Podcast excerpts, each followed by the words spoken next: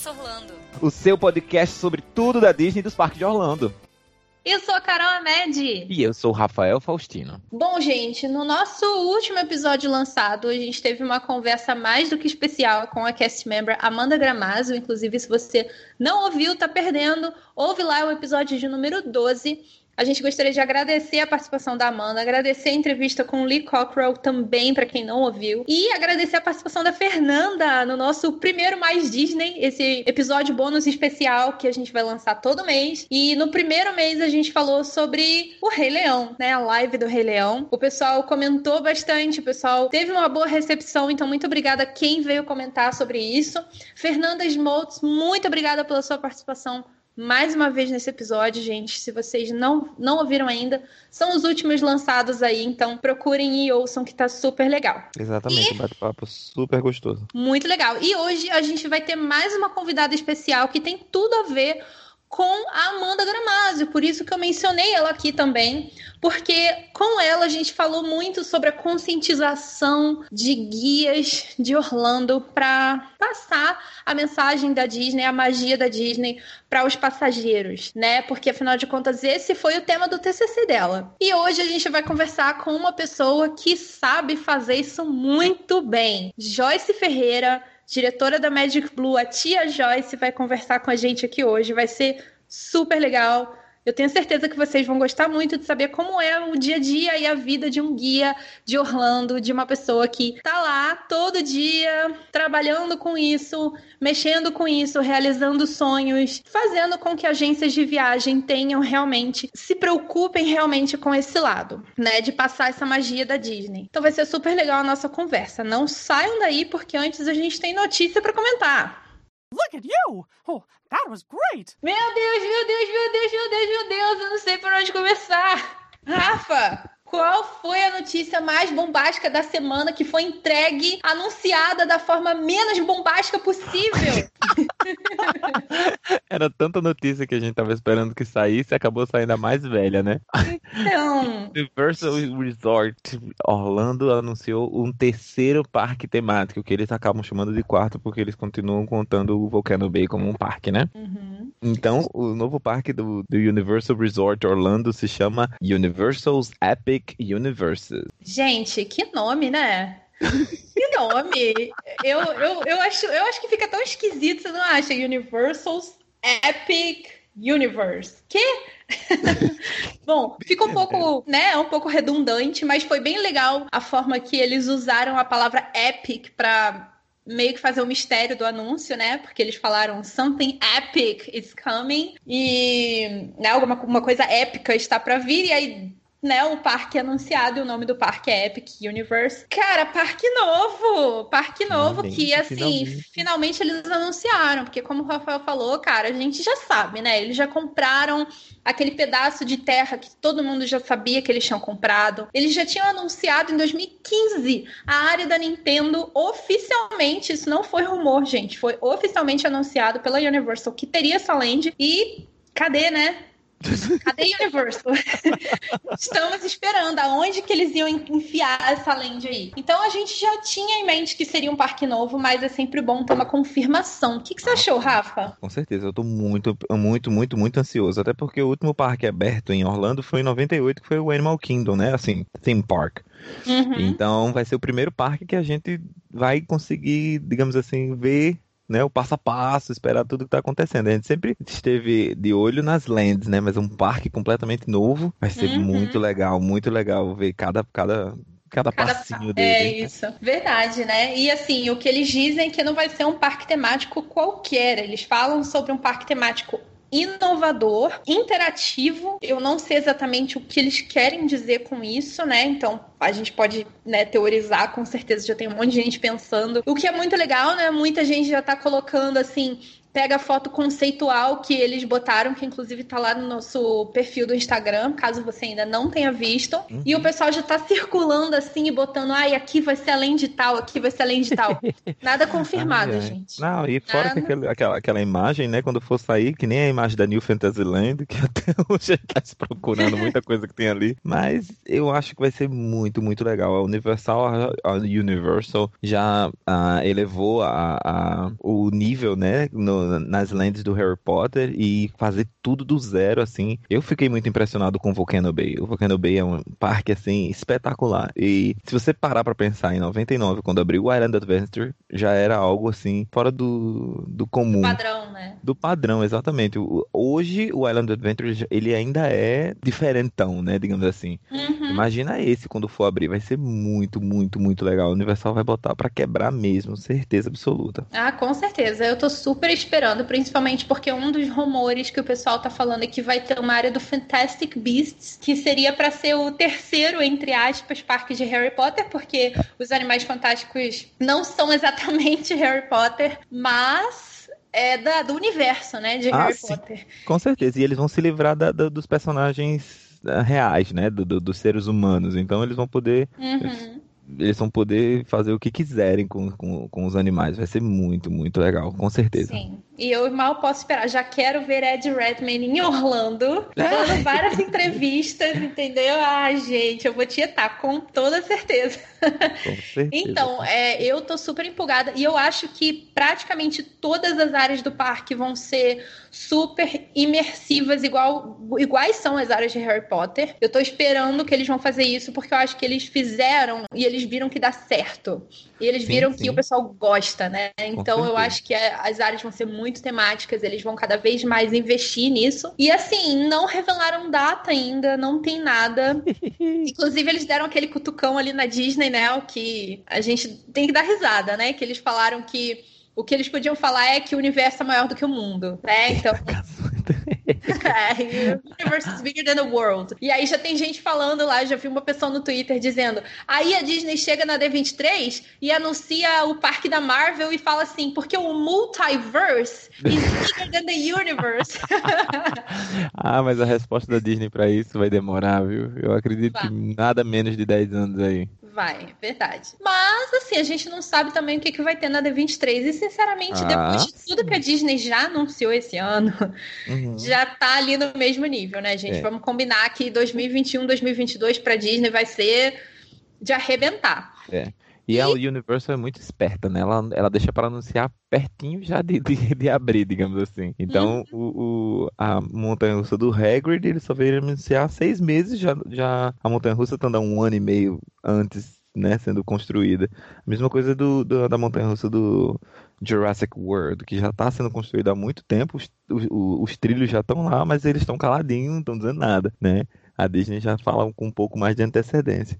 E aí, então, como o, o, Volcano Bay foi um dos parques temáticos, né, water park, digamos assim, ele foi o mais rápido a ser construído em Orlando em três anos e meio, então eu acredito que o Epic Universe deve ser por aí mesmo, em 2022, 2023, né? Uhum, eu acho que eles vão. A, a ideia deles deve ser pra concorrer com esses 50 anos da Disney mesmo. É o Certo. que eu imagino. Já tem É. Eu- o que eu posso dizer é que assim, já tem mais de um ano que eles já estão construindo coisas. A gente vê muito andando aqui por Orlando a movimentação, especialmente lá naquela área onde o parque está sendo construído, que por acaso é um pouco distante dos parques no, de- no sentido de você ir a pé, não tem como ir a pé.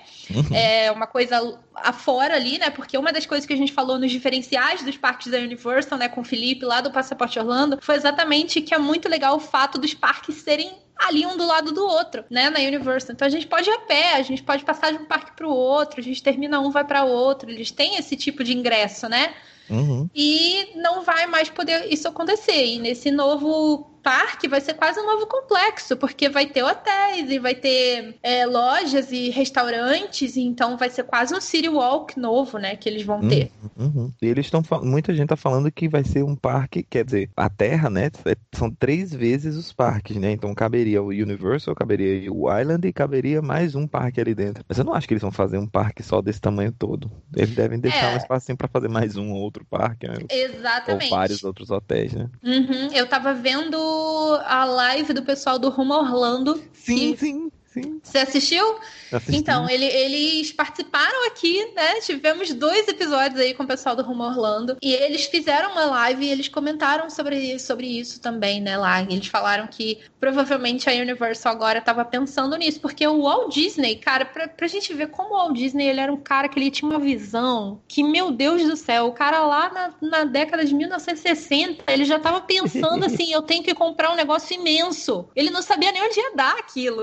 É verdade. E ele já tava, não, eu vou comprar nesse lugar, desse tamanho. Gente, o Walt Disney World é do tamanho da cidade de São Francisco, na Califórnia, é enorme. Então, assim, ainda tem espaço para eles construírem o que eles quiserem lá dentro, Muita sabe? coisa, é verdade. Muita, Verdade. muito espaço para eles construírem coisas lá dentro. Mas a Universal não foi assim, né? Eles construíram um negócio que ali é, fica no meio da cidade, gente. Não tem para onde correr ali, não tem para onde crescer. E agora eles compraram essa, esse pedaço de terra aí que aparentemente dá para você deixar ali em stand-by caso eles decidam fazer um novo parque futuramente. E vamos ver o que é que eles vão inventar como transporte, né? Porque o Volcano Bay, você, o- eles, ele utiliza os estacionamentos dos parques regulares, né? Você pega um ônibus e vai pro Volcano Bay. Vamos ver como é que, o que é que a Universal vai inventar para fazer esse transporte, digamos assim, do complexo Universal Orlando para o Epic Universals, né? E- Epic Universe. Tá vendo? Vai ter confusão. Então, Pois é. o que a gente consegue saber, né? Que a gente espera que tenha essa área do, do Harry Potter, a gente sabe que vai ter a área do Nintendo, e eu estou muito ansioso pela montanha russa do, do Donkey Kong. Você já chegou a ver alguma coisa do, do que está sendo rumor sobre essa montanha russa do, do não, ai- ainda não. Mas o que eu posso dizer é o seguinte: tem uma pessoa com a qual eu trabalho. Essa pessoa trabalhou numa empresa que está prestando serviço para a Universal nessa construção do novo parque. Uhum. E parte do serviço que eles estavam fazendo é exatamente a atração do Donkey Kong. Não. Uhum. E aí ela tava, tanto é que antes do, do anúncio, eu já tava até falando lá no nosso grupo do WhatsApp, tá vendo? Você não tá no grupo, você não está sabendo dessas coisas. Mas eu já tava falando, gente, o parque já tá sendo construído. É um parque, é fato, sabe? Já tá sendo construído há muito tempo. Ela, quando ela tava, ela não tá mais nesse lugar, né? Hoje em dia ela trabalha onde eu trabalho. Mas quando ela tava nessa empresa, isso foi em, acho que dezembro de 2017. Olha só. Então, olha só o tempo. Já Uhum. tem, quer dizer, mais de um ano, quase dois anos, que eles já estão aí nessa, nessas construções. Apesar da gente não ter visto de fato alguma coisa, né? Mas já tem bastante tempo que eles estão aí. É verdade. E aí teria também um- uma land da, da DreamWorks, onde o que está sendo mais ventilado é uma, uma área do como treinar o seu dragão. Aí E- precisa ter, né? Vamos combinar que Como Treinar Seu Dragão é um dos melhores filmes de animação de todos os tempos.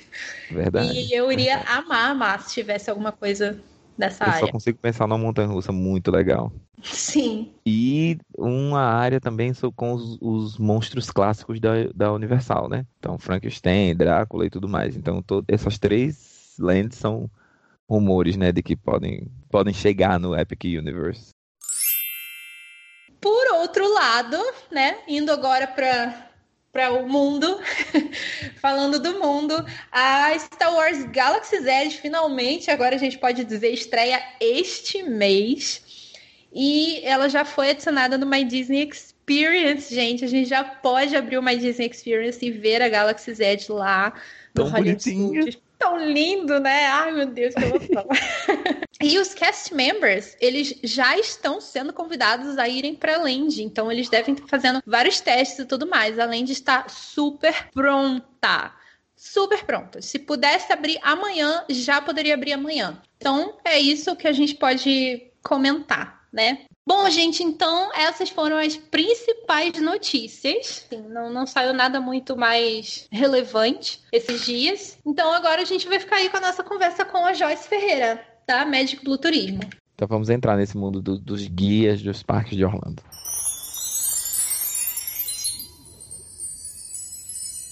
Bom, gente, então estamos aqui com a Joyce Ferreira, a tia Joyce da Magic Blue. Estou super contente de finalmente ela estar aqui. Bem-vinda e obrigada pelo seu tempo. Muito obrigada. Obrigada, Carol. Obrigada, Rafa. É um prazer estar aqui com vocês hoje. Muito legal, Joyce. Estava super empolgada para sua participação. Tenho certeza que o pessoal vai gostar bastante também. Vamos falar muita coisa legal. Legal, bom, que legal. Bem-vinda, bem-vinda. Obrigada. Bom, todo convidado que vem aqui, a gente tem que perguntar, fazer aquelas perguntinhas de praxe, né? Antes de começar é. a falar. Então ah. a gente quer saber o seu parque favorito e sua atração favorita, não necessariamente do mesmo parque. Legal. Bom, é, meu parque favorito é, de Orlando é Epcot. Eu ah. sou apaixonada por Epcot. Inclusive, foi o parque que eu conheci a Carol, né? Né? Pessoalmente. Melhor parque. Eu sou, eu sou apaixonadíssima por Epcot e, e pelo por tudo que ele representa para mim emocionalmente, né? Então é Epcot, ele pode não ser o parque mais radical, ele pode ser o parque que não tem mais magia, mas para mim, Tia Joyce é o que mais faz sentido, assim. Eu, eu adoro Epcot. E a minha atração favorita da, dos parques da Disney é Flight of Passage. Não tem, não tem por onde, assim, eu, eu, eu tento me manter nas, nas clássicas, mas o Flight of Passage superou todas as expectativas para mim até agora, em termos de uma atração da Disney. Interessante que você falou a atração favorita da Disney. Se você tivesse que escolher a atração favorita de todos os parques, incluindo todos, seria diferente? É... Então, desde agora, de julho, que eu conheci a nova montanha-russa do Hagrid, eu achei aquilo ali sensacional, assim, achei que a Universal se superou demais e, e, e eu acho isso ótimo, porque vem a Disney e lança Passage, daí depois vem a Universal e lança a Montanha do Hagrid. E essa competição, quem ganha somos nós, porque cada vez, cada parque quer se superar mais e sorte nossa, né? Então, assim, Sim. a do Hagrid tá na minha top 5 agora. Sem dúvida Nossa. nenhuma. Nossa, tá vendo só? Gente, tô louca pra ir, meu Deus do céu. Eu ainda não fui, porque eu cancelei o meu passe da Universal, mas eu vou fazer de novo só pra essa montanha russa. Tem que ir, porque ela é incrível. É muito. Ela, como falam, ela é uma story coaster. Ela é realmente uma montanha russa que conta uma história e você participa da história dentro dela. É muito legal. Nossa, que legal. Mal posso esperar. É. Bom, é, então agora eu queria que você contasse. É, eu imagino que seja uma longa história, então vou pedir para ser um pouco resumida a sua história com a Disney. Como foi ah. que como foi que você começou. foi pela primeira vez? Como tudo começou exatamente até chegar na Magic Blue? Vamos lá, vou tentar ser bem compacta. É, eu sempre fui apaixonada por Disney desde criança, né? Eu já sou, eu já sou tiazinha já, tá? Eu já tô com 43 anos. Então, na época, eu assistia muito o programa do Silvio Santos e ele mostrava muitos parques da Disney no, no, no Domingo no Parque, que era um, um programa de, dominical que ele tinha. E eu ficava vidrada naquilo, eu sonhava muito com aquilo. E um dia meu sonho se realizou aos 15 anos, né? A minha avó que eu acho que é a pessoa que mais me incentivou na vida até hoje com esse meu sonho Disney e me incentiva até hoje, todos os dias, ela me deu de presente uma viagem de 15 anos. Na época ela perguntou se eu queria festa, né? Todas as meninas faziam festa de 15 anos, ou se eu queria uma viagem. Eu não pensei duas vezes, assim, todas as meninas da minha classe fizeram festas lindas, maravilhosas. Eu fui a única que fui viajar e, e assim, não me arrependo da minha decisão porque essa decisão mudou a minha vida. Hoje hoje eu trabalho com, com a Magic Blue, com a Academia da Magia, eu sou o que eu sou por conta dessa decisão que eu fiz em 1991. Olha só como, como isso muda a nossa vida, né? E desde então, a primeira vez que eu fui para para Disney, né, para Orlando, eu já sabia que eu queria trabalhar com isso na minha vida, desde os meus 15 anos, mas eu não tinha idade para isso ainda. Então, uhum. dos 15 aos 18, eu fiquei uma Disney nerd total. Eu acho que as pessoas não me suportavam. porque eu só falava de Disney. É, na época não tinha internet, então eu tinha aquelas fitas VHS. Tudo que passava de Disney na televisão eu gravava. Então passava matéria no Fantástico, eu gravava. Tudo que saía no jornal, em revista, eu recortava. Eu, tinha, eu tenho as pastas até hoje. As minhas amigas colecionavam papel de carta e eu colecionava matéria Disney. Então, dos 15 aos 18 foi assim. Eu é, descobri essa profissão de guia através do meu guia, que era o meu guia dessa viagem, que foi o Eduardo, e eu enchi muito o saco do Eduardo, coitado, porque eu queria aprender como que era isso. E eu achava que ser guia você trabalhava o ano inteiro, né? 365 dias por dia, como um, médico, um advogado, um professor. E o Eduardo falou: não, eu sou professor de educação física, eu venho para Disney como guia só nas temporadas. Aí eu falei: ah, legal, porque eu posso ser publicitária, que era o que eu queria fazer, minha faculdade de publicidade, e eu acho que eu posso ser guia também. Então eu fui atrás disso. Só que eu era muito nova e nenhum curso de guia na época me aceitava. Na época existiam vários cursos de guia no Brasil, guia de Orlando, mas nenhum me aceitava com 15, 16, 17 anos. Eu tive que esperar fazer 18 para poder me matricular. Eu falo que eu tirei, eu fiz o curso de guia antes mesmo de eu tirar a minha carteira de motorista, porque era mais importante para mim ser guia do que dirigir, né? E aí eu fiz o meu primeiro curso de guia com 18 anos. E foi onde eu conheci a tia Ginha, a Ginha Nader, li os livros dela e comecei a me apaixonar ainda mais por tudo isso. Comecei a estudar ainda ainda mais. E aí, com 21 anos, eu tive a minha primeira oportunidade de ser guia. Eu fui guia pela, por uma empresa que não existe mais, que é a Baitur, e depois dessa empresa eu passei pela Sobratur, passei por outras empresas aqui no, no Brasil, aqui em São Paulo especificamente, é, a Dimensão, a Tia Augusta, e fui fazendo essa carreira de guia e depois de coordenação também, trabalhei bastante com coordenação. E logo eu casei depois disso, né? Em 2001, eu, 2012 eu casei e abandonei um pouquinho esse sonho porque eu casei, depois eu engravidei, então eu tive que dar uma pausa. Mas em 2010 eu retomei depois esse sonho através de um blog que eu criei é, porque eu fiz uma viagem com a minha família depois de muitos anos. A última vez que eu tinha ido para Orlando foi tinha sido em 2001, antes do 11 de setembro. Eu fiz uma temporada com a tia Augusta em julho, estava escalada para a temporada de janeiro. Tivemos o 11 de setembro em 2001 e as temporadas de dezembro e janeiro foram canceladas. E aí eu casei, enfim, e, e, parei. E nunca mais voltei. Aí voltei com, em 2010 com o meu marido, com a minha filha, e foi a primeira vez deles. Eles nunca tinham ido. Uau. E com isso eu fiz um blog para registrar é esses momentos da viagem. Eu fiz vídeos, fiz fotos e fiz um diário de bordo. E sem pretensão nenhuma, eu fiz esse blog apenas para guardar as minhas memórias, porque era a primeira vez deles e foi muito especial. E esse blog na época viralizou e as pessoas começavam a me procurar pedindo dicas, dicas de, de como que eu tinha feito a minha viagem, como eu tinha preparado o meu roteiro, como é que eu fiz as minhas reservas, onde eu tinha comprado. E, e eu comecei a dar as dicas para as pessoas, com o maior prazer do mundo. E eu ficava até tarde da noite falando com todo mundo, fazendo roteiro para eles, dando dicas. E até que uma, um dia, meu marido, que sempre trabalhou no mercado financeiro, tem essa visão. Eu falo que ele é o meu Roy, né? Eu sou totalmente Walt Disney. e ele é Roy Disney, porque ele vê toda essa parte que eu não vejo. E ele olhou para mim e falou assim: mas você tá fazendo tudo isso de graça? Eu falei, tô, mas eu vou cobrar? Como é que eu vou cobrar isso? Ué, mas você já pensou em cobrar? Será que as pessoas não pagariam? Eu falei, será que alguém pagaria por um roteiro? Isso em 2010. Hoje é super popular, né? Tem muitas pessoas uhum. que fazem roteiro. Em 2010 quase ninguém fazia. Aí eu falei, será? Aí eu arrisquei e, e uma pessoa me pediu, eu falei, faço, faço por tanto. Tá bom, me passa o número da sua conta. Eu desacreditei. Eu falei, meu Deus, alguém vai pagar para eu fazer um roteiro da Disney.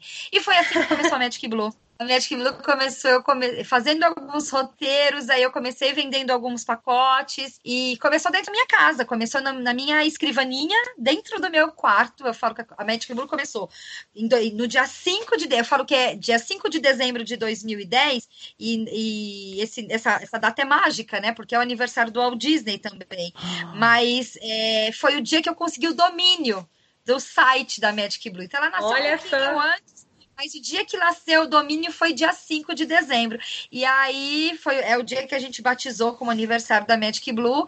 É, e ela já está indo para nove anos. E eu comecei com o meu computadorzinho, com o meu celular, só dentro do meu quarto, na minha escrivaninha, uma escrivaninha de 1 metro por 80 da Tokstok. E hoje a Magic Blue é bem pequenininha. Eu gosto de falar isso, porque as pessoas acham, ah, mas eu nunca vou ter chance de trabalhar com isso. Eu comecei muito simples, muito simples. E hoje a Magic Blue conta com 25 colaboradores, numa sala grande, num shopping, atendendo mais de 10 mil passageiros por ano. Então, Ah. é, é, aqui, é o que eu falo. If you can dream it, you can do it. Tem que trabalhar muito, tem que, tem que investir muito tempo e energia, mas qualquer um pode é, realizar um sonho assim também. E essa é a minha Ai, história com a. Disney. Que lindo, gente. Adoro essas histórias inspiradoras com a Disney. Muito legal, muito surpreendente. Parabéns pela, Obrigada, obrigada. pela. E a Magic Blue hoje em dia, que é referência, né? Você tá aí dando palestra pela Orlando Wish. Exatamente. Orlando Wish, a revista Orlando Wish, já dei duas palestras para Orlando Wish, já dei algumas palestras em algumas empresas de turismo também, como a Casa do Agente, é, em algumas empresas de recolocação profissional. Eles me chamam para dar palestra também, para justamente incentivar essas pessoas que, que acabaram de sair do mercado corporativo e querem começar seus próprios negócios. Então, é, eu, eu gosto muito de poder inspirar as pessoas a, a, fazer com que elas acreditem que com elas também pode dar certo, né? E eu acho, eu acho uma coisa que eu queria comentar como pessoa que já segue você há um tempão, é que eu vejo você até hoje estudando muito sobre Disney. Eu vejo Sim. você vendo documentários, eu vejo você lendo livros, indicando livros, então é uma coisa que não para, né? Exato. É apesar de ser meu hobby, né, Carol? É, eu gosto. Então, assim, tem pessoas que adoram assistir séries, pessoas que adoram assistir novela. Eu gosto de, de, de aprender cada vez mais sobre a vida do Walt Disney. Cada biografia que eu leio, eu tenho, é, apesar da história sempre ser a mesma, tem detalhes diferentes, tem é, coisas que foram contadas de maneiras diferentes. Então, eu gosto de, de ver todas as versões. Eu gosto de ter acesso a todas as versões. E, e é meu hobby. Então, assim, ao mesmo tempo que me, me nutre o meu trabalho, né? Isso ajuda muito no meu trabalho. É a minha diversão. Então, para mim, tá tudo ótimo. Ótimo. Então, então vamos começar a falar um pouco mais especificamente, que você estava falando já de como é que surgiu a agência, e aí agora a gente vai entrar no tema principal, que é guia de Orlando, então, né? Já que você é, como vocês já viram aí, a pessoa certa para falar sobre o assunto, que desde 17 anos, 15, 16, ela tá querendo ser guia e tá Exatamente. pesquisando sobre o assunto. Então a gente vai começar do básico. O que, que precisa para ser um guia de Orlando? Quais são os requisitos para conseguir ser um guia de Orlando?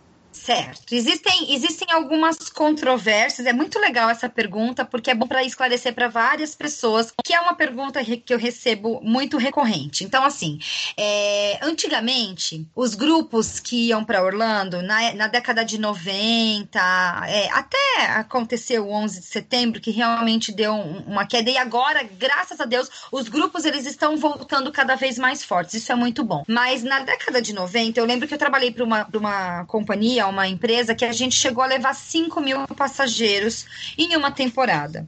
Era uma loucura aquilo, né? Mas assim, Lo- Lo- Orlando era abarrotado de grupos e, e não tinha mão de obra para esses grupos. Então, naquela época era assim. Você fala inglês? Ah, falo. Fala mais ou menos? Fala básico? Falo, falo básico. The books on the table. Ah, tá ótimo. Você já foi para Orlando? Já fui com 15 anos uma vez com a minha com a minha família, com a excursão. Ah, legal. E você é maior de 18 anos? Sou. Tá contratado. Era assim, de verdade. Porque não tinham pessoas para levar. Então, a Disney teve muitos problemas naquela época, mas muitos mesmo, com grupos que iam completamente despreparados de guias, né? Eram poucos guias que, se que, que tinham uma formação, que, que buscavam especialização, cursos e tal. Então, é, naquela época era. era era muito fácil ser guia de Orlando. de- é- Essa é a verdade. Hoje, a gente vê pessoas muito apaixonadas por, por Orlando, por Disney, pela história, que querem ter isso como uma profissão. E hoje elas têm acesso a, a- a cursos também, a formação. E a internet está aí, né? Então, hoje to- a internet ela facilita muito as coisas também para as pessoas aprenderem. Mas aca- acabou que, por tanta gente querer ser guia, né, acabou afunilando um pouquinho. Então, as exigências hoje, elas são um pouco mais rígidas do que era na década de 90. Então, hoje não basta só você ter 18 anos e já ter ido uma vez para Disney. Então, assim, eu vou passar o que eu costumo qual o perfil que eu costumo contratar na Magic Blue. Então, para ser um guia da Magic Blue, um guia de Orlando da Magic Blue, a pessoa tem que conhecer Orlando e não pode conhecer superficialmente. Ela tem que já ter viajado algumas vezes e saber andar nos parques sem mapa, tem que saber andar pela cidade cidade, né? Lógico, não precisa conhecer tudo, mas ela tem que ter um conhecimento é, de Orlando fora de, do turista que vai uma vez só. Tá? Ela tem que ter um conhecimento maior. Ela precisa ter inglês? Sim, precisa. E não basta ser só o The Books on the Table. Ela tem que ter. Antigamente, eu exigia dos meus guias um inglês fluentíssimo. Mas depois, eu comecei a perceber que eu estava funilando demais. Então, eu queria muito mais pessoas apaixonadas em servir do que propriamente o inglês fluente. Então, assim, o inglês é imprescindível, mas ele não precisa ser fluente. Até porque uhum. o meu inglês, ele não é fluente. Eu tenho inglês avançado, me comunico muito bem, mas não é o fluente, com fluência de nativo. Uhum. É, então, eu não exijo mais isso. Então, tem que ter o um inglês avançado, sim, porque numa, numa hora de, de. A gente chama de perrengue, né? Num perrengue, uhum. você tem que saber resolver. Então, nós já tivemos caso de convulsão dentro do parque com passageiro. Nossa. Nós já tivemos casos gravíssimos. Que como é que você vai se comunicar? Então, você tem que ter o um inglês muito bom para você se comunicar para resolver aquela situação o mais rápido possível. Então, o inglês é imprescindível. Ser maior de 21 anos, né? Porque a maioridade nos Estados Unidos é 21 anos. Então não adianta eu ser só maior de idade no Brasil e não ser nos Estados Unidos. Senão eu não respondo nem por mim lá. Então tem que ser maior de 18 anos, tem que conhecer bem a Disney, mas principalmente o ponto mais alto de tudo isso, tem que amar servir o próximo. Porque ser guia nada mais é do que servir ao próximo hora a hora, minuto a minuto, todos os dias. Então você tem que saber que você está lá pelo passageiro, que você está lá por eles, para realizar o sonho deles, para fazer a viagem deles a mais incrível possível. Eu costumo dizer nos nossos cursos de guia que eu falo que ser guia é doar. Lógico que isso não é possível, porque existem as Magic Bands, mas num, sentido figurado, é, é doar a sua vez, ou é doar o seu Fast Pass do Flyer of Passage para o seu passageiro. Olha como isso é importante, porque você não está é. lá por você você está lá por, pelo outro. Então, essa é a consciência que as pessoas têm que ter. Muita gente acha que ser guia, ah, eu quero ser guia porque eu quero viajar de graça para Disney. É, e não é isso. Se a pessoa tiver com essa sensação, esquece, vai fazer outra coisa que te dá mais prazer, aí você ganha dinheiro e vai para Disney, paga e você curte do jeito que você quer. Porque lá é trabalho, trabalho, trabalho o tempo todo. Não tem pausa. Assim, se der tempo, você vai numa montanha russa. Se der tempo, você toma um Mickey Ice Cream Bar. Se der tempo, você tira uma foto com o Mickey. Mas a prioridade nunca vai ser você. Então, várias vezes eu já fiquei fora do Flight of Passage. Já, várias vezes já fiquei fora da Spaceship, da, da, da Space Mountain, que também é uma atração que eu amo porque eu estava resolvendo uma mochila que ficou jogada numa outra atração, eu fui lá buscar, ou alguém que queria muito tirar uma foto com o Stitch, eu fui lá tirar nessa hora. Então, ser guia é isso, é se doar o tempo inteiro. Então, é essa consciência que as pessoas têm que ter. E é isso que eu mais busco em um guia, essa capacidade de se doar. Interessante você dizer isso. Eu vou até mencionar uma, uma história de uma pessoa que não nasceu para ser guia e descobriu que não nasceu para ser guia quando veio como guia uma vez. Que foi uma amiga minha é, de Natal, que ela, na verdade, não trabalhava nessa na parte de guia, ela trabalhava na, na, na mesma agência, mas em outra coisa. E chamaram ela porque ela já trabalhou aqui como cast member. Disseram que precisava de alguém, ela veio e ela falou: foi a pior coisa que eu fiz. ela é muito fã de Harry Potter. Quando ela trabalhou aqui, não tinha o parque de Harry Potter ainda.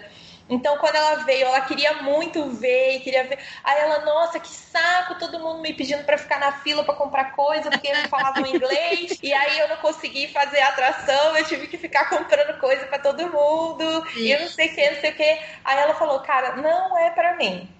Então eu é. acho que isso que você falou é muito importante para as pessoas entenderem, né? Claro, claro, porque as pessoas acham que ah, eu vou seguir, que delícia, eu vou para Disney, vou em todas as atrações, eu vou fazer muitas compras, né? Ai, nossa, eu vou fazer muitas compras. Se você tiver tempo de comprar uma pasta de dente para você se dê por satisfeito, porque a hora que você chega no grupo com um grupo no Walmart. Ai, tia, onde que fica os chocolates? Onde eu que compro o MM? Onde tem alce? Onde tem. Você só fica à disposição deles. Aí você pede pro teu colega, pelo amor de Deus, pega um fardo de água pra gente. Se eu comprar um fardo de água, eu tô feliz. Então é isso. Ser guia é isso. Mas por isso que acima do amor pela Disney, pelos parques e por Orlando, tem que ser o amor pelo próximo. Porque uhum. senão não vai dar certo, entendeu? Senão você vai estar lá justamente né, com essa amiga.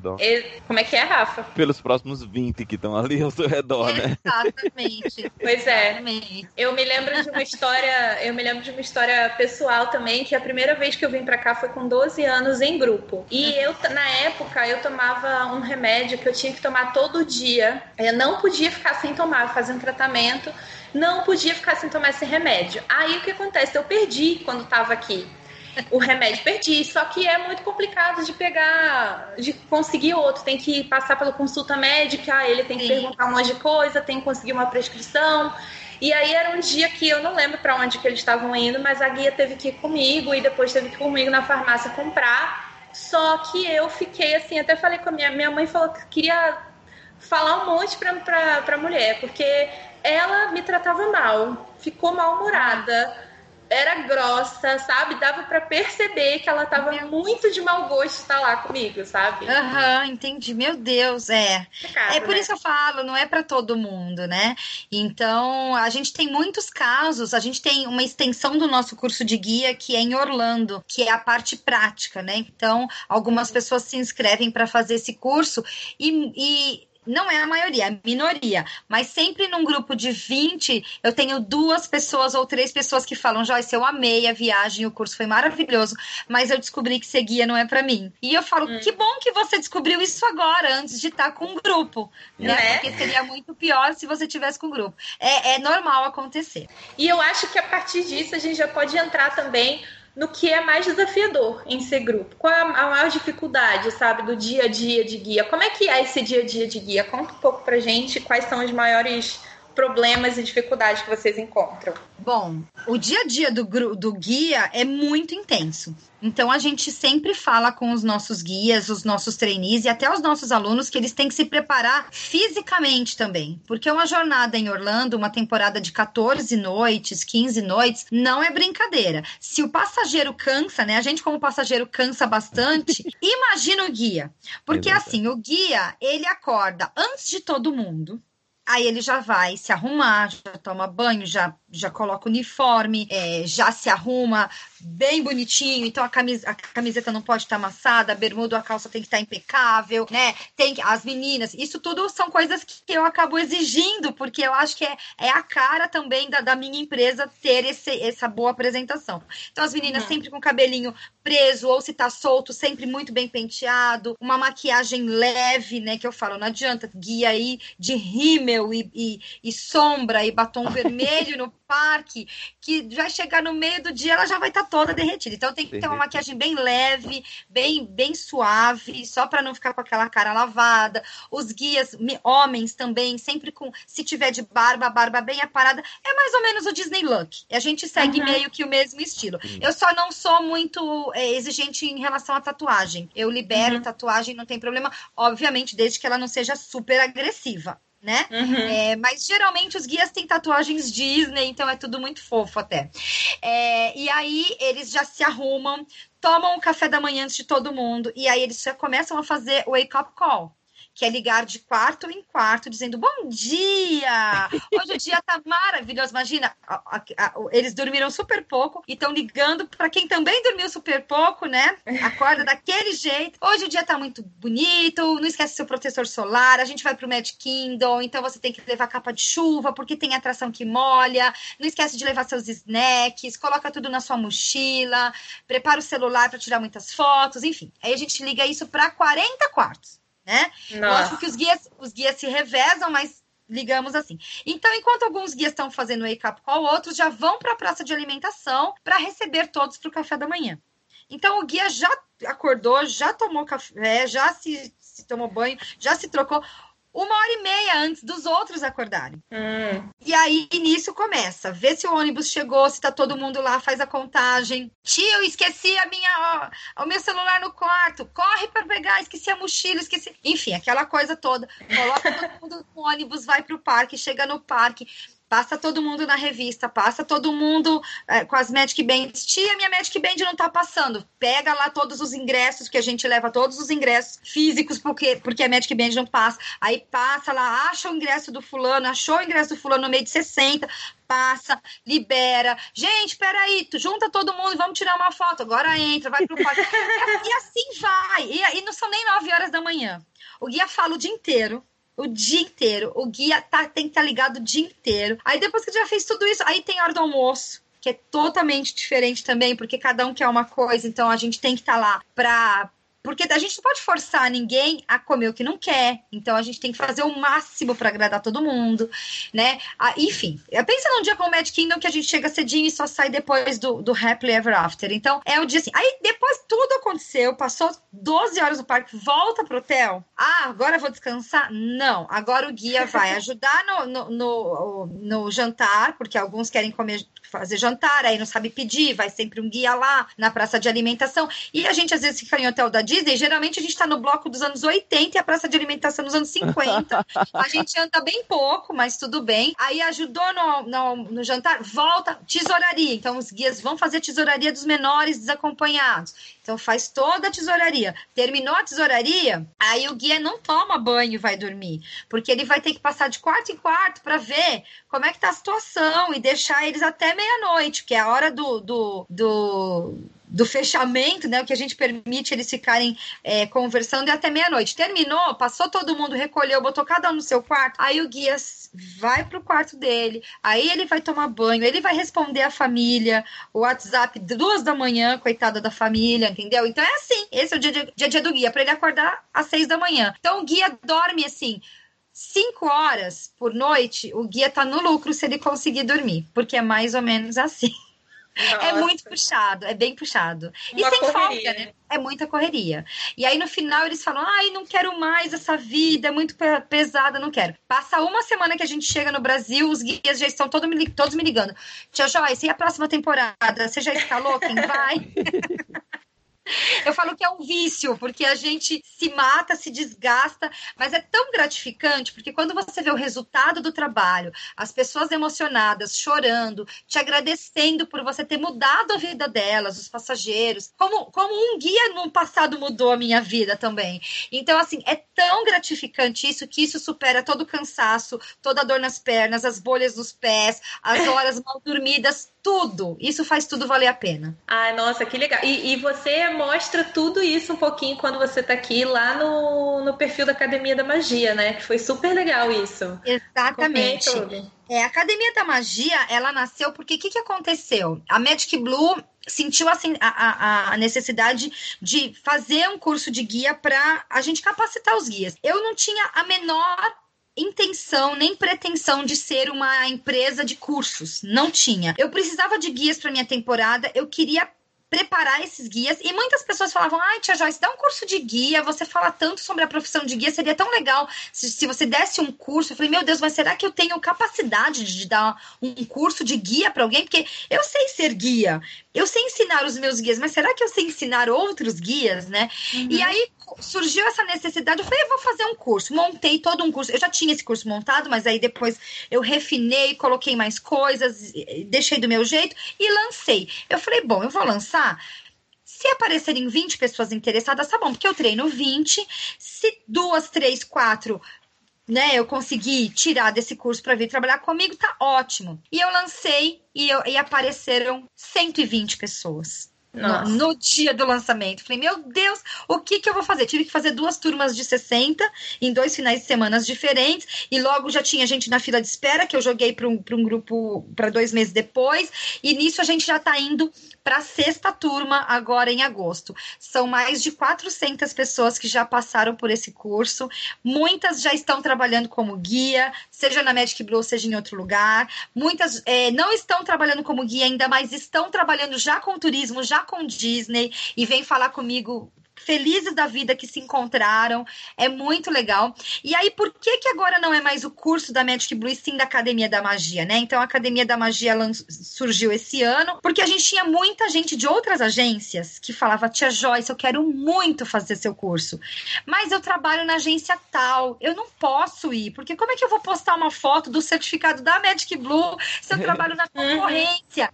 E eu falava, puxa, eu preciso resolver essa situação, porque não é justo com a pessoa. Aí a gente resolveu mudar, é, criar uma empresa à parte. Então, a Academia uhum. da Magia pertence à Magic Blue, mas é uma empresa separada. Então, uhum. hoje, eu tenho pessoas vindo do Brasil inteiro fazer o curso, de várias operadoras, concorrentes até da Magic Blue, mas que eu não me importo de maneira alguma, porque eu acho que isso só fortalece o, o trade, só fortalece a nossa profissão e cada vez mais os grupos brasileiros vão ser cada vez mais bem vistos em Orlando, tanto pelos cast members, como os funcionários, como os próprios guests internacionais. Esse é o meu maior objetivo, né? É, de, é desmistificar essa coisa de que grupo é, é, é zona, é bagunça, é, é zoeira. Não é. Então, se o guia estiver bem preparado, não importa de qual operadora, de qual agência, eu acho que se todo mundo estiver bem, bem preparado, isso vai ser bom para o mercado inteiro. Então, esse é o meu maior objetivo com os cursos da Academia da Magia. E, e eu achei interessante, é legal você mencionar tudo isso agora, né? Porque entra em todo o nosso roteiro, basicamente. Mas falando especificamente de uma parte, a gente, eu não sei se você já conseguiu ouvir a nossa conversa com a Amanda, a cast member que foi da semana passada. Ela, ela fez um TCC sobre isso, né? Então, Sim. assim, ela, eu achei muito legal porque o que ela fez, ela entrevistou 150 pessoas que vieram em grupos, uhum. entrevistou 150 pessoas que vieram por conta e ela percebeu que quando havia uma interação com o cast member, a pessoa achava maravilhoso, quando não havia, preferia a concorrência. E ela propôs então exatamente um treinamento para os guias de Orlando, né? E é basicamente o que você está fazendo. Você está fazendo um treinamento para guias de Orlando. E leva a minha pergunta sobre a Academia da Magia. Essa preocupação com relação a passar ao guia, passar a magia da Disney, transmitir essa, essa coisa que o cast member transmite para as pessoas, caso haja uma interação. Você é uma coisa que vocês se preocupam?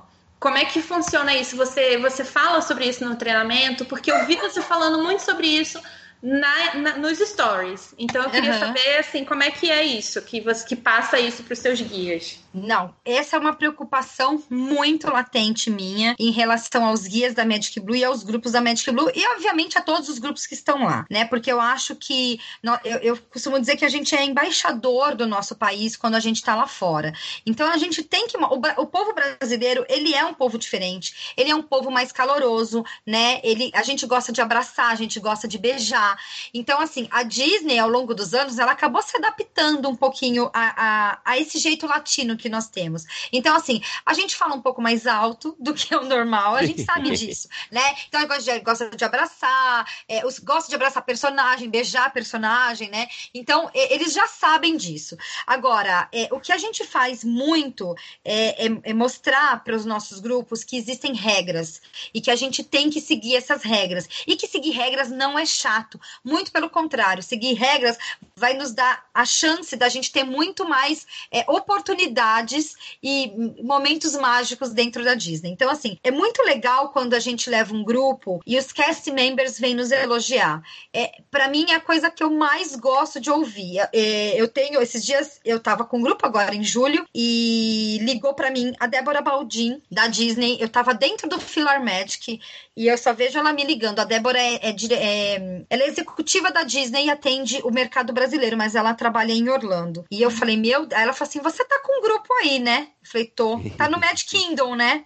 Falei, tô. Eu falei, eita, exatamente isso. Eu falei, eita, nós já pipocou alguma coisa lá, mas assim, mas o quê? Eu tô aqui com um grupo, tá tudo normal. Aí ela falou, não, porque eu já recebi um monte de elogio de você, do grupo da Magic Blue hoje. Eu falei, Nossa. meu Deus, que legal. Então, assim, é muito legal, mas o guia, ele tem que saber fazer isso. Então, um, um dos momentos que a gente mais recebe elogio e que a gente também tem mais interação com o cast member é na hora das fotos com os personagens. Porque a gente já brifa muito bem o grupo olha, a gente vai tirar foto assim, então a, a gente vai tirar primeiro uma foto com seu celular, depois com o fotógrafo da Disney, o outro guia vai puxar sua mochila pro outro lado, isso mais lá no Character Spot, que são três personagens. Aham. É, então a gente faz um esquema tão perfeito que os próprios cast members não acreditam. Eles, não, vocês são maravilhosos, como é que vocês conseguiram organizar tudo isso? E aí a gente ganha, primeiro que a gente ganha elogio, que é muito legal. Segundo que eles fazem momentos mágicos, então eles juntam os três personagens e deixam o grupo tirar foto com os três ao mesmo tempo, coisa que não é, ninguém faz isso, né? Uhum. Lá no Filar Magic, por exemplo, eles deixaram uma sessão do Filar Magic só para o nosso grupo. Porque eles Nossa. viram a organização, eles falaram assim: quantas pessoas vocês estão? Eu falei assim, "Ah, a gente está em 90. Aí ele, ah, então tá bom, eu vou segurar um pouquinho o pessoal aqui, vocês entram e assistem. A gente teve uma sessão exclusiva do Filar Magic pra gente. Então, assim, são coisas que a gente só consegue, e não é por conta do jeitinho brasileiro. Não, o jeitinho brasileiro não vai fazer isso acontecer. É por conta de justamente seguir as regras, saber que lá existem regras que precisam ser cumpridas, os guias têm que estar muito bem brifados com isso e o grupo tem que estar muito bem brifado com isso. Então, quando o grupo começa a perceber que seguir regras é legal, eles são muito certinhos, porque eles querem ter as recompensas. E aí os cast members vêm, interagem, e, a- e aí a experiência fica muito mais mágica, muito mais mágica. Então, E você- o segredo disso é a gente cumprir as regras. Se a gente chegar impondo é, o nosso jeito brasileiro, isso não vai funcionar. Não vai mesmo. Então, aí todo mundo vai começar a gente- olhar a gente de cara feia. Aí a gente vai ter aquele estereótipo. Olha lá, grupo brasileiro, tá vendo? Bagunceiro. Verdade. Então, tem que inverter. Né? inverter a situação. E se bem E- que, assim, desculpa cortar, mas ultimamente, na minha época, em 2001, eu já tive problemas, assim, de grupo que eu fui. A, a, a gente recebeu o, o, o hate, digamos assim, mas o problema mesmo era um grupo argentino que estava próximo a gente. E eu tenho, eu tive um, um grupo da, da minha escola que foi agora também, em julho, e a mesma coisa. Então, eu não sei se você consegue me dizer alguma coisa, se você sabe, com relação a esses grupos argentinos, porque acaba se tendo essa, não, não digo por, por parte do parque, assim, mas que se que é latino é tudo uma coisa só, né, digamos assim. Sim, sim. é. Então, né, o pessoal argentino realmente tem essa, essa, não digo essa fama, mas esse comportamento que costuma ser atribuído aos brasileiros, a gente acaba não tendo mais esse, esse comportamento e acaba levando a fama, digamos assim, por causa desse Olha, algum- alguns, argentino. alguns eu diria que ainda tem, viu? Alguns Verdade. eu diria que Sim. tem, infelizmente, mas Sim. tem. Mas assim, eu acho, Rafa, que existe ainda isso. E eu nem diria só por parte de argentinos, não. A gente teve muito problema agora com alguns panamenhos, porque a gente estava no hotel, no Pop Century, e agora Uhum. teve o Disney Cup. E aí o Disney Cup, que é o- o- os jogos de futebol das equipes, né, do, do- de futebol do mundo inteiro. E muitos ficam, ah, muitas equipes ficam no Pop. Então imagina, meu grupo a maioria é menina. Tem meninos também, mas é- tem muita menina. E lá os panamenhos eram muitos meninos. Olha o BO, né? Enfim. E eles ficavam mexendo com as meninas, era uma coisa meio desagradável. E teve uma reclamação, porque, logicamente, que tinha na hora de de estar todo mundo junto na piscina ou na, nas áreas comuns, o, o guest americano, ou sei lá, de outra nacionalidade, ele não consegue muito identificar quem é quem. Sim. E aí eles estavam fazendo a ruaça, nosso grupo passando perto, mas não se misturando, só que o nosso grupo estava uniformizado com o Magic Aham, Blue. E aham. aí chegou a informação de que o grupo da Magic Blue estava fazendo bagunça depois da, da- das 11 da noite, que não pode. E, e não teve dúvida, eu fui lá na recepção, chamei o gerente e expliquei. Eu falei: olha, nessa, nessa hora a gente tem que se posicionar, porque a gente Uhum. não pode aceitar levar uma bronca que não é nossa. Se é nossa, eu vou ficar caladinha e vou falar: me desculpa, nós erramos. Mas se não é, ah, eu, eu, eu viro uma férias. Eu vou falar: não, vamos lá. E eu fui lá e falei: olha, não é um grupo da Magic Blue. Nossas passageiras vieram aqui só para pegar as encomendas. Eles acabaram de pegar as encomendas com vocês, estão voltando, estavam acompanhados de um guia, porque elas não andam sozinhas pelo hotel depois das 10 da noite. Então, quem está fazendo bagunça são pessoas que estão no bloco tal, que não tem nada a ver com a Magic Blue e tudo isso aqui. Aí eles me pediram super desculpas e tal, e retificaram lá toda, toda essa, essa reclamação. Então a gente tem que se colocar assim, porque às vezes as pessoas confundem, né? Agora, nos parques, por exemplo, aconteceu uma coisa bem, bem interessante agora no Hollywood Studios, que tinha um grupo, eu não vou dizer se era argentino ou não, mas era um grupo latino que falava em espanhol, e uhum. o guia estava incentivando as meninas a cantarem mais alto, mais alto, mais alto, para provocar a gente né? Porque viram que, uhum. que tem essa rixa. Eu, eu acredito que seja argentino, sim, porque existe, infelizmente, essa rixa, né? Do brasileiro uhum. com a argentino. E aí elas cantando, cantando. Aí quando as minhas. O meu grupo ia. Ameaçou, porque lógico, né? Ninguém tem sangue de barato. Eu só olhei para eles, eles já entenderam o meu olhar. Assim, vamos quietinho, vamos pra, vamos pra Frozen. A gente tava saindo do Backlot Express e indo pro Frozen. Vamos lá pro Frozen, que a gente tá quase no horário do show. Então a gente não revidou. Então eu acho que isso mostra também para quem tava lá, o restaurante estava cheio. Todo mundo viu que todos que estavam uniformizados da Magic Blue não revidou a provocação. Então, quando eu falo que a gente tem que ter essa postura, é nesse sentido. Então, é, a gente vai ser confundido, mas se a gente tiver é, essa postura, né, esse é, sempre ser o exemplo, as pessoas vão começar a entender que, pera lá, aquele grupo ali é, é diferenciado. E agora a gente está com mais um grupo em Orlando, que é um grupo de meninas que foram dançar no Disney Performing Arts. E quando chegaram lá, que o uniforme delas é um pouquinho diferente, mas tem o nosso logo. E eles viram, Magic Blue, nossa, Magic Blue é demais, a gente é super fã da Magic Blue. Nossa, isso ah. para mim não tem preço, né? Falar que os cast members são fãs da Magic Blue não tem preço. A gente chega lá, os Park Greeters brigam para ver quem fica com o nosso grupo, porque eles adoram ficar com o grupo da Magic Blue. Então, eu fico super orgulhosa, né? Super orgulhosa. Ah, com certeza. Mas assim, você, você acredita que essa fama que o grupo brasileiro tem, você acredita que ela é à toa, assim, que está mudando, está melhorando no geral, ou você acha que ainda tem bastante esses grupos bagunceiros, zoneados do Brasil? Do Brasil. Então, é, a fama veio lá da década de 90, né? Porque o que, que aconteceu na década de 90? Nós tivemos aí o dólar a um por um, naquela época, e foi aquela debandada de grupos em, na década de 90, por isso que a gente trazia 5 mil passageiros por temporada, e os guias muito despreparados. Então, nessa época, eram guias dançando a boquinha da garrafa no meio da Main Street, né? Tinha de tudo, tinha de tudo. Era, era assim, uma coisa é, é, era lastimável, não tinha outra palavra. Tanto que na época a Disney estava tão em apuros com esses grupos brasileiros que eles criaram um programa chamado Tour Leader Training, que inclusive o Claudemir Oliveira foi a pessoa que desenvolveu esse programa para os guias do Brasil. Isso hum. era ótimo, a gente tinha um treinamento pela Disney dado no Brasil nas principais capitais. Era um dia inteiro dentro de uma sala de aula e a gente tendo só instrução de como se portar no parque. Era só isso. E aí, no final, a gente recebia uma credencial que tinha um número sequencial, era um crachá. Uhum. E o guia só podia guiar dentro dos parques da Disney quem tivesse esse crachá. Então, a Disney já tinha feito essa seleção. Isso era maravilhoso. Só podia, nós éramos homologados pela Disney para poder guiar dentro dos parques. E aí começaram as coisas a melhorar um pouco mais. Mas esse ranço de grupo brasileiro já vem desde a década de 90. Então, era muito pior Hoje está melhor, mas ainda existe. Então, hoje, com as caixinhas JBL, voltou esse negócio de querer levar essas caixinhas para o parque e colocar funk. Ai, então, meu assim, Deus Existe, existe. Então, nosso grupo não leva caixinha. Na verdade, é assim: a gente está lidando com adolescente. A gente sabe como é adolescente. Eu já fui adolescente, vocês já foram. A gente uhum. quer, às vezes, quebrar regras, a gente se sente livre porque a gente está num outro país sem os nossos pais. A gente entende isso. E eles têm que ter o momento deles. Então, assim, a gente fala muito de regras, mas se eu não der o momento deles para eles, eles vão quebrar as regras nos momentos errados.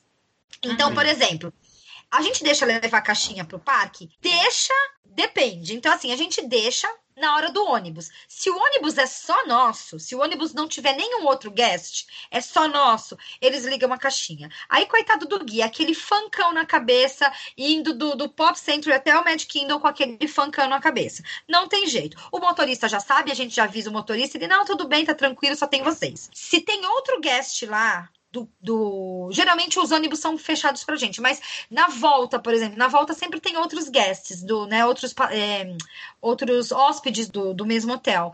Aí a gente não deixa, porque a gente fala, olha, em respeito a quem tá aqui que não é do nosso grupo, eles não vão ouvir, combinado? Ah, combinado. Se é um grupo, uhum. se é um, um, ônibus privado nosso que tá indo pro SeaWorld ou tá indo para algum um dia de compras, eles podem colocar o funk? Podem colocar o funk. O guia dança com eles, vai até o chão dentro do ônibus. Isso jamais dentro do parque, porque a gente fala, a gente não tá sozinho. Então, é uma festa só nossa? Vamos colocar o funk, vamos colocar o sertanejo, o breganejo, o que vocês quiserem ouvir.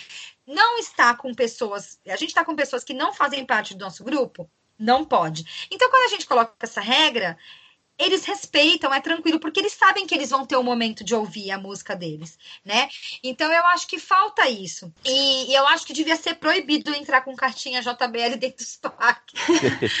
proibido. Pau de selfie e cartinha, cartinha JBL.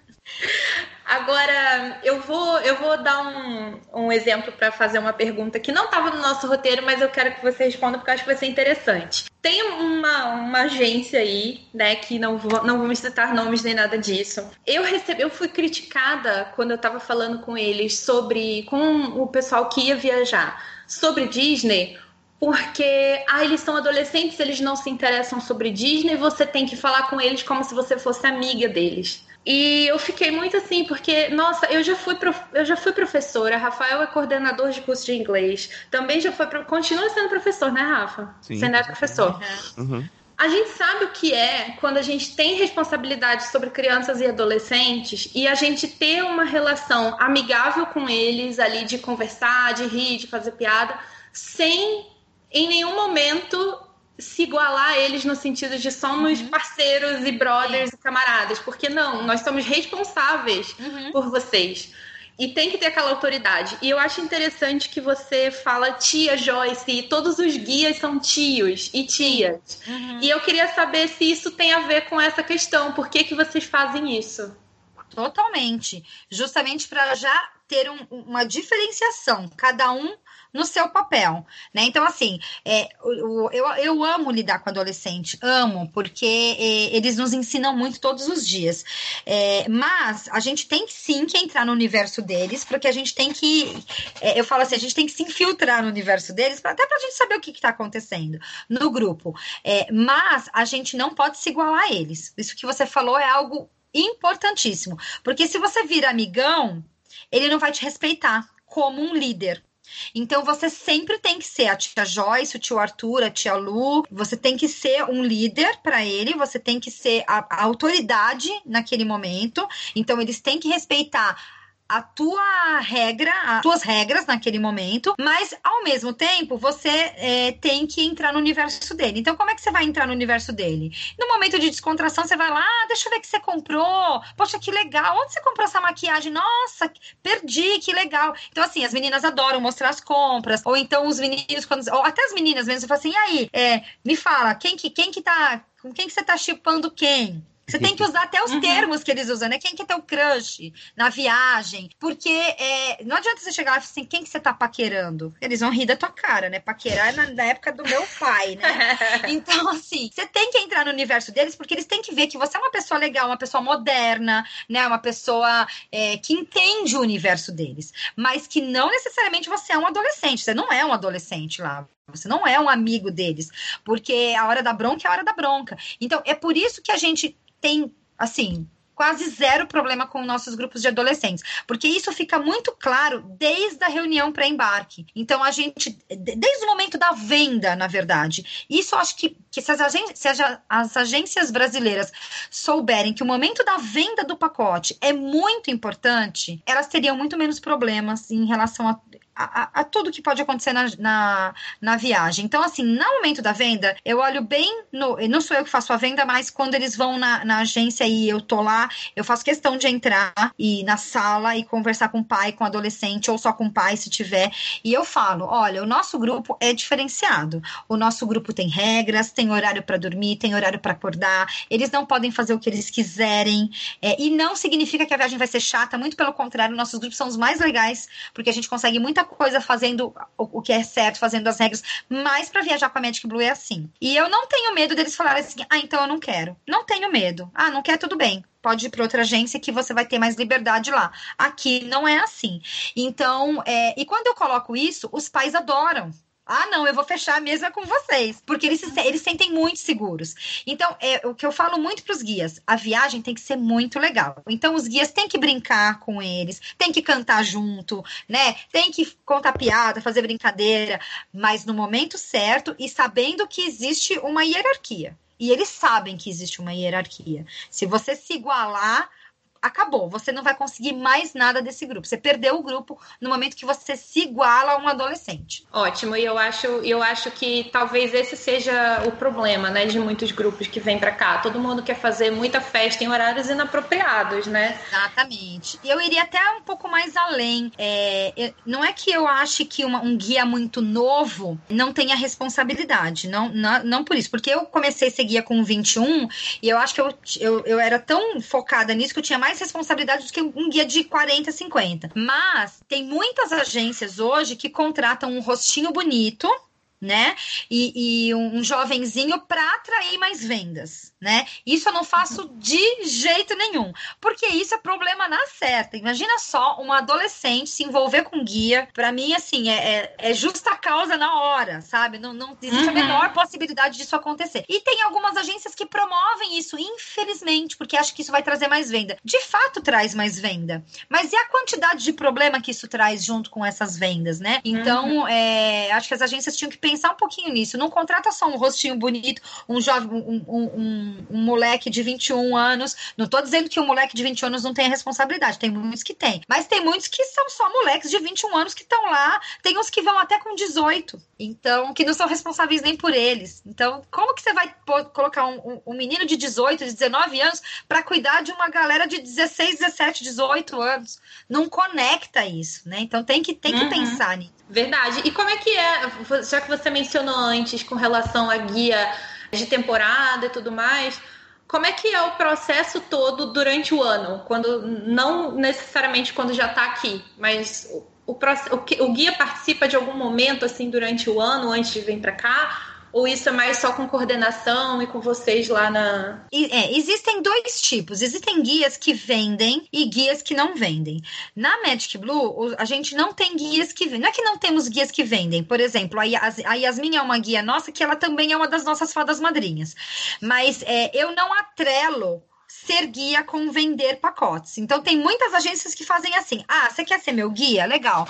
Toque o meu grupo, meu grupo de julho de 2020. Se você vender 10 pacotes, você já sobe como guia. Eu não faço isso, porque eu acho que é, você pode até ter bons vendedores que seriam ótimos guias e vice-versa, mas você não pode garantir que um ótimo vendedor vai ser um ótimo guia.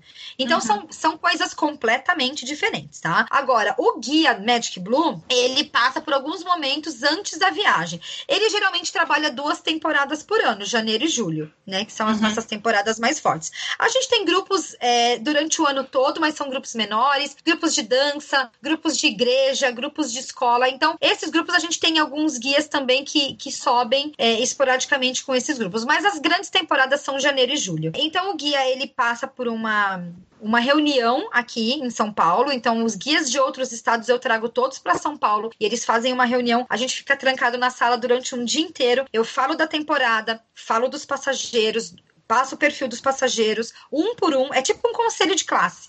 A gente fala, uhum. olha, esse aqui tem alergia a amendoim, esse daqui tem alergia a camarão. Então, eles já sabem, eles já vão entendendo quem é quem, quem é amigo de quem, quem ganhou a viagem, quem vai fazer aniversário lá eles já sabem de todos os passageiros. Aí eles ficam depois na parte da tarde trancados, fazendo todo o parqueamento, todo o planejamento, parque a parque, dia a dia. É, e depois eles também participam, depois de algumas semanas, da reunião pré-embarque, onde eles vão conhecer todos os passageiros, os pais dos passageiros vão se apresentar, vão falar: Eu sou o tio Arthur, eu vou estar com o, com o seu filho, o que você precisar, conta comigo. Então, os guias se apresentam, os pais ficam com o coração muito mais leve nessa hora. É, então, nesses dois momentos, eles participam. E depois no embarque.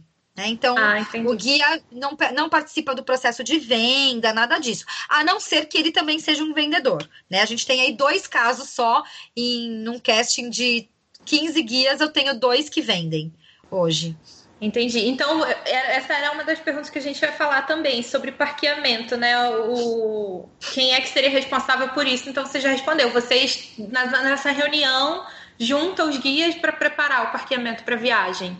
Sim, os próprios guias fazem o parqueamento. Eu fico, eu coordeno, né? Então eu falo, olha, nesse dia eu quero, eu, eu digo para eles o que, que eu quero. Então, por exemplo, olha, esse dia eu quero muito que o grupo todo tire uma foto em tal lugar e que vocês façam, por exemplo, o desafio dos feijõezinhos com eles, lá do, do feijãozinho do Harry Potter, e, e vocês têm que cumprir essas, essas atrações, essas têm que ser cumpridas. E aí eles vão fazer o parqueamento de acordo com aquilo que eu pedi e de acordo com a experiência deles, vendo horário de show, horário de abertura, de fechamento, se vai ter um jantar à noite, se não vai ter, onde que vai almoçar, se já tem é, restaurante reservado ou se não tem. Então aí eles fazem todo esse parqueamento juntos, né? É, um dando opinião para o outro, montam esse parqueamento e aí depois eles apresentam para coordenação. Mas nunca veto nenhum parqueamento porque eu sei que eles que estão lá na frente. Às vezes eu questiono. Você acha que você vai vai, você acha que vai dar tempo de fazer essa atração antes do almoço? Aí ele fala: olha, se não der tempo, a gente vai fazer nesse intervalo aqui. Eu falei, então beleza. Eu deixo eles livres também para criar esse parqueamento e para fazer essa,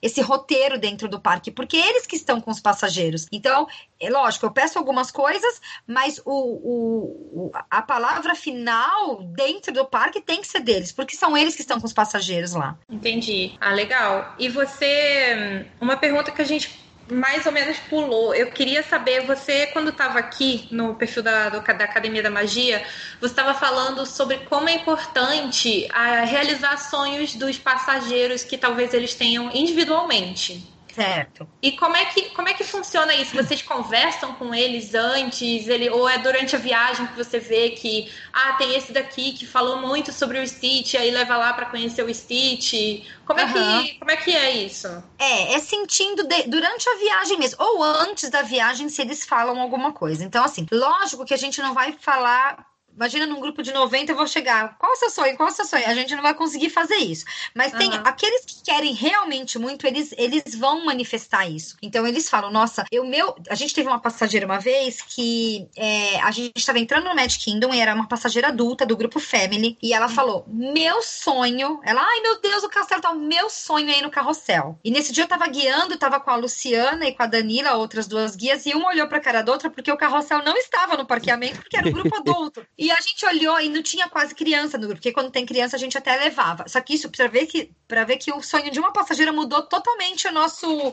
uhum. nosso speech e a nossa conduta dentro do parque. Isso foi alguns anos atrás. E eu olhei para Lu e para Danila, a gente se falou, aí a gente falou, tá, já entendemos. A gente deu um jeito de encaixar. E foi tão legal, porque assim, a gente fez por ela, por essa passageira, mas todos os adultos entraram. E eles se ah. divertiram tanto no carrossel que eu falei: a partir de agora, todo mundo do grupo Family vai no carrossel. E a gente coloca todos no carrossel e eles amam. É tipo, uma das atrações que eles mais gostam do Magic Kingdom é ir no carrossel, é impressionante.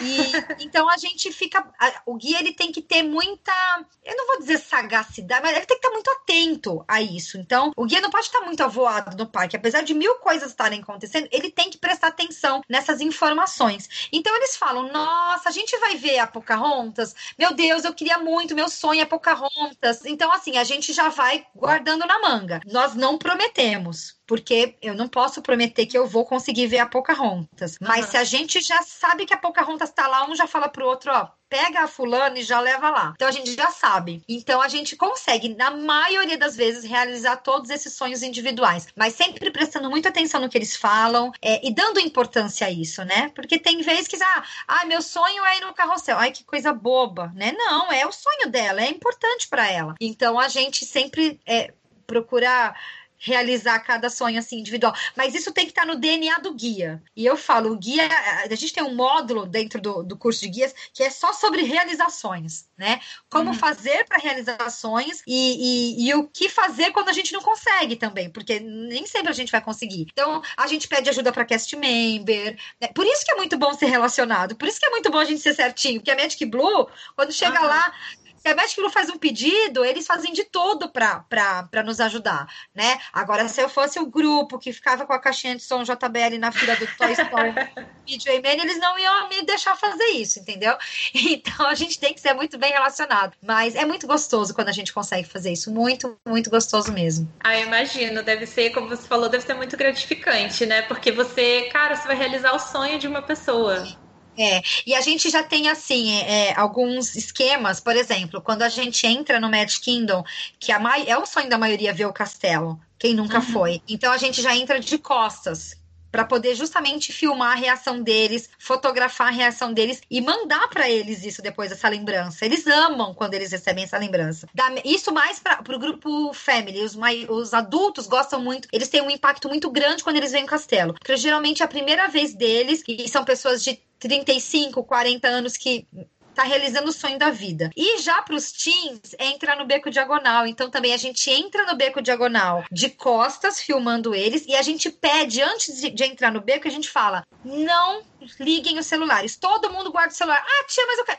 Todo mundo guarda o celular agora. Vocês vão entrar, vocês vão ver Aí depois vocês vão pegar o celular, tirar todas as fotos, os vídeos, as selfies, os stories que vocês quiserem. Isso faz toda a diferença. Na hora que eles entram sem o porque hoje a juventude ela não olha mais as coisas uhum. vivas, elas só olham tudo pelo celular, né? Você vai num show do SeaWorld, tá tendo o ano o, o, o show da Shamu, o ano, o ano Ocean, uhum. você não vê ninguém assistindo o show, você só vê todo mundo filmando. O Happily Ever After, ninguém assiste o Happily Ever After, todos eles filmam e ficam uhum. assistindo pela tela do celular. Eu falo, para de filmar, assiste. Isso daí tem no YouTube, você vê depois. Então, assim, em qualidade muito é, melhor do que você está filmando. Exatamente, exatamente. Então, eu, eu falo, assiste, porque essa oportunidade é única. Quando que você vai poder voltar aqui? Então a gente faz isso. E eles depois agradecem tanto a gente. Ai, obrigada, porque eu entrar sem celular no beco diagonal foi mágico, assim, foi um, um impacto muito maior do que se eu estivesse entrando filmando. Então aí depois a gente pega todas essas imagens, manda para eles, eles adoram, manda para os pais, os pais adoram. Então tudo isso são coisas pequenas, não são grandes sonhos, mas são o que são. Eu falo que é o pixie dust que você vai jogando na viagem para ela ficar mais mágica, né? Ai, que lindo. Bom, então agora a gente vai entrar na nossa última pergunta. Acho que aprendemos bastante sobre ser guia de Orlando. E a última pergunta que eu queria colocar é para quem quer, para quem quer, para quem quer ser guia, para quem tem esse sonho. Qual é o conselho que você dá depois de tudo isso? Bom, é, eu acho que o conselho é primeiro se conscientizar de que ser guia não é uma profissão fácil, é muito difícil, é muito exaustiva, cansativa, exige muito do seu físico, do seu psicológico, do seu emocional, do seu mental, tudo. Então você tem que ter essa consciência em primeiro lugar. Se você acha que você está pronto, se é isso que você quer, se você ama pessoas, se você ama realizar sonhos, se você ama ver as pessoas felizes, mesmo que para isso você vai ficar em pé durante horas com bolha no pé, sem dormir, se, se para você tá tudo bem, então você já pode ir para as próximas etapas. Então, tem que estudar inglês, é imprescindível inglês. Um guia que não tem inglês, é, o que hoje em dia muitas pessoas têm todos os atributos todos, mas não tem inglês. Eu falo, vai estudar inglês. Hoje em dia, tá, é, é, sabe, você pode pegar uma escola e se dedicar. Se você não tem tempo, tenta ver algum curso pela internet, mas dá um jeito. Pensa em alguma coisa para você fazer. Pega um professor particular. É, ah, não tenho dinheiro, então assiste série, não sei. Dá um jeito, mas as, vai, vai atrás, porque não, não tem como eu colocar um guia, né? A gente ter um guia num grupo, se acontece algum problema. Porque quando tá tudo bem, tá tudo ótimo. Mas e quando não tá? Né? Então o guia tem ele, ele é responsável pelo grupo. Ele imagina um overbooking num, numa companhia aérea.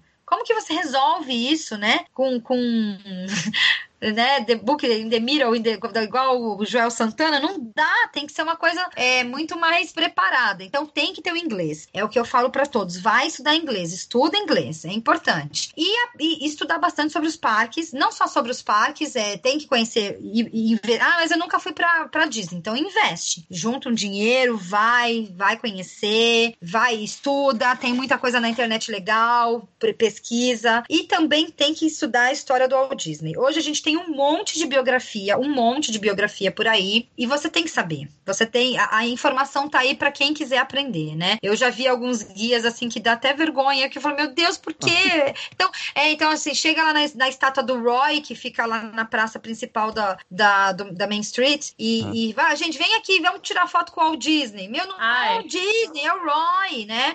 Ou o guia falando assim, ah, aqui o Magic Kingdom ele é, ele é dividido em várias, em várias áreas, a Tomorrowland, a Fantasy Fantasyland, a Times Square, Falei, meu Nossa. Deus, agora tem Nova York aqui dentro de, de, de do Mad Kingdom. Então, assim, tem que saber. A gente não pode passar informação errada. Eu não sei tudo. Eu não sei tudo. Eu tô toda, toda vez aprendendo. Mas o básico você precisa saber o que, que tem nos parques, falar o nome das atrações correto, falar o nome dos parques corretamente. Não, eu vivo falando, gente, não é Island, pelo amor de Deus, é Island, né? É Magic Kingdom. Vamos, vamos estudar pelo menos o nome dos parques, porque isso faz uma diferença, né? Isso isso mostra que você você está lidando com isso de forma profissional, né? Porque tem gente que acha que ser guia é só um hobby. Não, é uma profissão. É uma profissão. Então, por mais que você trabalhe só duas vezes por ano, você tem que encarar como, se, como algo muito profissional, né? Então uhum. tem que. Então, o meu conselho é estude, estude, estude, vá atrás, é, faça o curso de guia da Academia da Magia. É, você vai aprender muita coisa lá, muita coisa mesmo. Agora a gente, nossa próxima turma está esgotada, mas a gente vai ter possivelmente uma turma agora no final do ano no Rio de Janeiro. Então, para a galera do Rio que nunca teve a oportunidade de fazer em São Paulo, vai ser a grande chance. É, e ano que vem a gente retoma com novas turmas em São Paulo. E, e é isso. Acho que é, é muito esforço, muita dedicação, mas no final vai valer a pena quando você vê as lágrimas nos olhos dos seus passageiros te agradecendo. Ah, que lindo! muito inspirador tudo isso. Joyce, muito, muito, muito obrigada pela sua participação. Eu queria que você deixasse agora quem quiser encontrar você nas redes sociais, encontrar a Magic Blue, a Academia da Magia, como é que faz para contatar vocês? É, eu que agradeço, Carol, Rafa, foi um prazer contar um pouquinho da minha história, poder é, inspirar um pouco mais as pessoas a seguir o seu sonho. Ah, veja o meu exemplo, eu cheguei lá, eu consegui, eu, eu falo que ainda nem cheguei, que eu ainda não tô nem no meio do caminho para tudo que eu quero realizar. Então, todo mundo pode, mas tem que, né, eu falo que tem que, a gente tem um lema aqui que é o TBD, tira a bunda da cadeira tem que tirar a bunda da cadeira e tem que ir atrás. Se ficar só sentado esperando cair do céu, não cai, não. Muito obrigada. Foi um, nossa, foi um prazer enorme estar aqui com vocês. E para vocês me acharem nas redes sociais, é, a gente tem alguns perfis no Instagram. Então, o meu perfil pessoal é Joyce com I, J-O-I-C-L, né? Joyce L Ferreira, L de limão ou L de linda, vocês escolhem.